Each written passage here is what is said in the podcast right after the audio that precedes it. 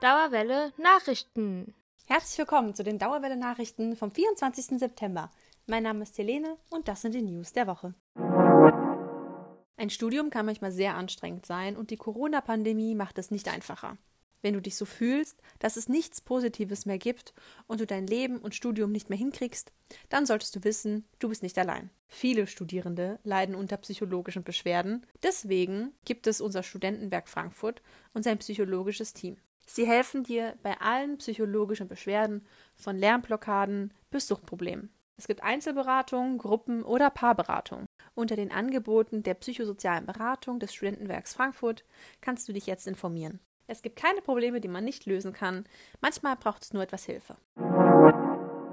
Die Kontaktbeschränkungen der Corona-Maßnahmen sind aufgehoben.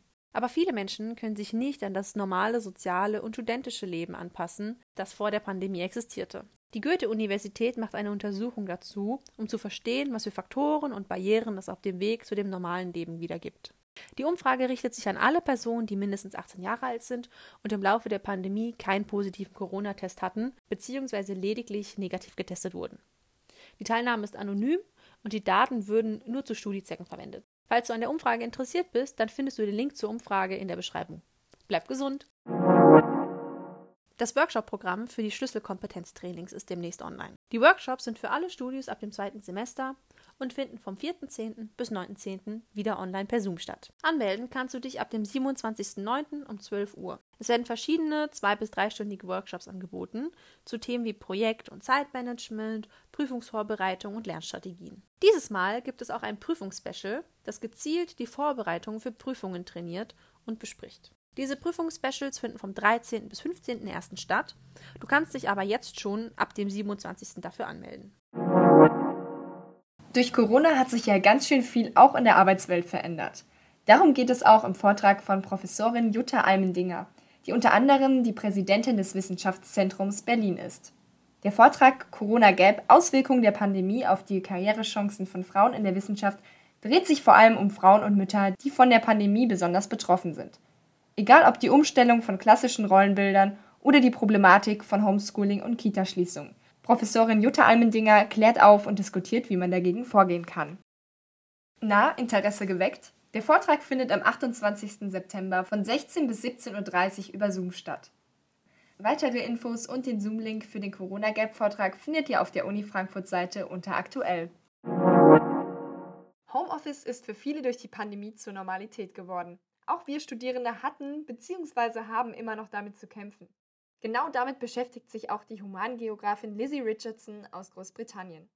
Falls ihr euch fragt, was eine Humangeografin überhaupt macht, ja, da seid ihr nicht alleine. Lizzie erklärt ihren Job wie folgt.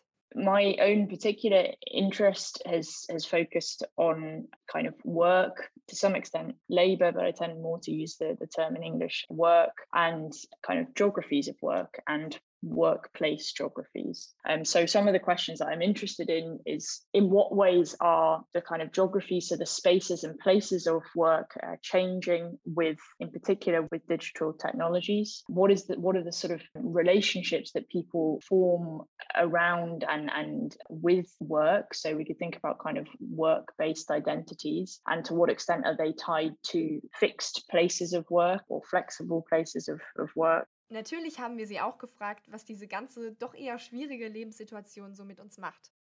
as much as there are benefits to for example you know having meetings online having for students having seminars online offers forms of flexibility there are also things that are are lost and that are missing socially as much as in terms of the ability to work well with team members in terms of yeah in a university context the, the, the ability to understand a particular topic or, or whatever. Like there's I, I, think we can see quite i think this is one of the things that hopefully has become quite clear for, for many people that work cannot be understood purely as a kind of economic yeah as, as a kind of economic space economic activity. But then we have to ask what is the purpose of working for you know what are the different you know work is a very it's it's a term that encompasses obviously a huge range of different activities. So yeah i mean i think on on the one hand that is that is negates the forms of kind of social interaction and, and social relation that are extremely important uh, elements of what work is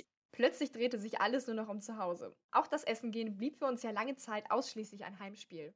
What we've seen during the pandemic is exaggeration of existing tendencies in relation to various forms of kind of geographies of work and digital technology. So, with food delivery platforms, there was, you could say, both an increase in demand and an increase in supply for um, forms of um, meal delivery, but also a big thing that I think has perhaps um, emerged. I don't, again, I don't think it was new, the technology already existed, Lizzie glaubt an eine Zukunft, die Homeoffice und auch eine flexible Arbeitssituation mit sich bringen könnte.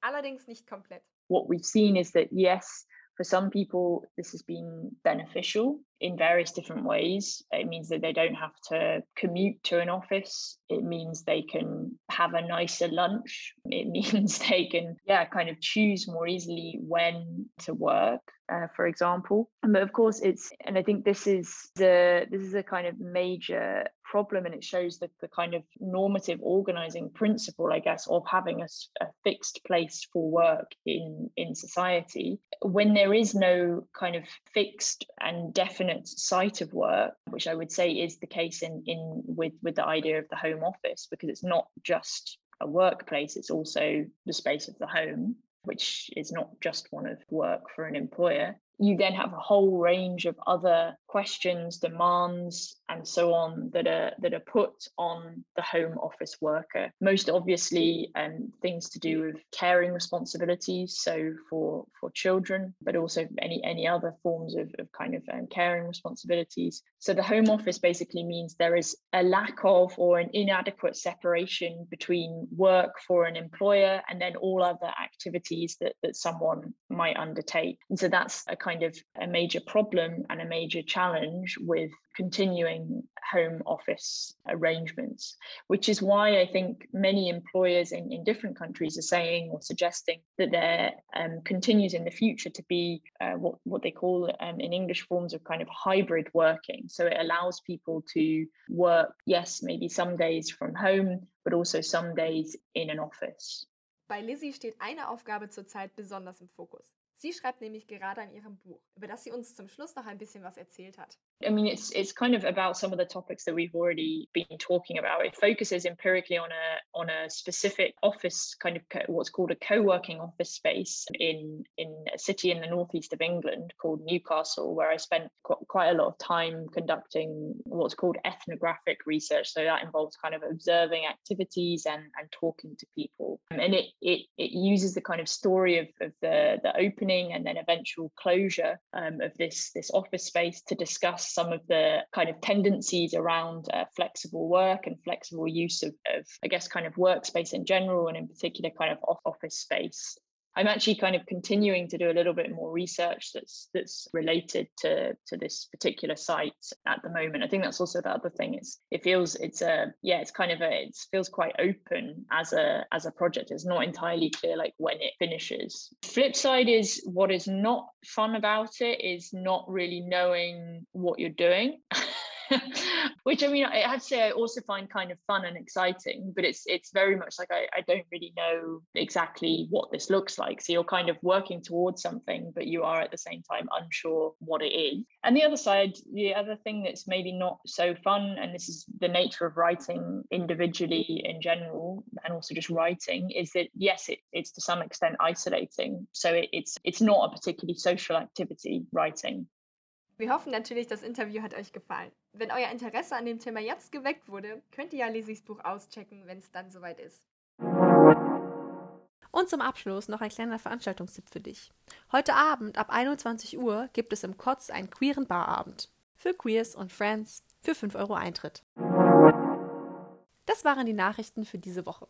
Eine kleine Ankündigung haben wir aber noch am Ende. Nächste Woche ist Radio Dauerwelle live von 16 bis 17 Uhr bei Radio X zu hören. Es gibt die normalen Studi-News mit längeren Beiträgen und guter Musik aus der Nachrichtenredaktion. Falls du die Sendung live aber verpassen solltest, gibt es dann wie immer auf der Streaming-Plattform deines Vertrauens die Sendung zum Nachhören.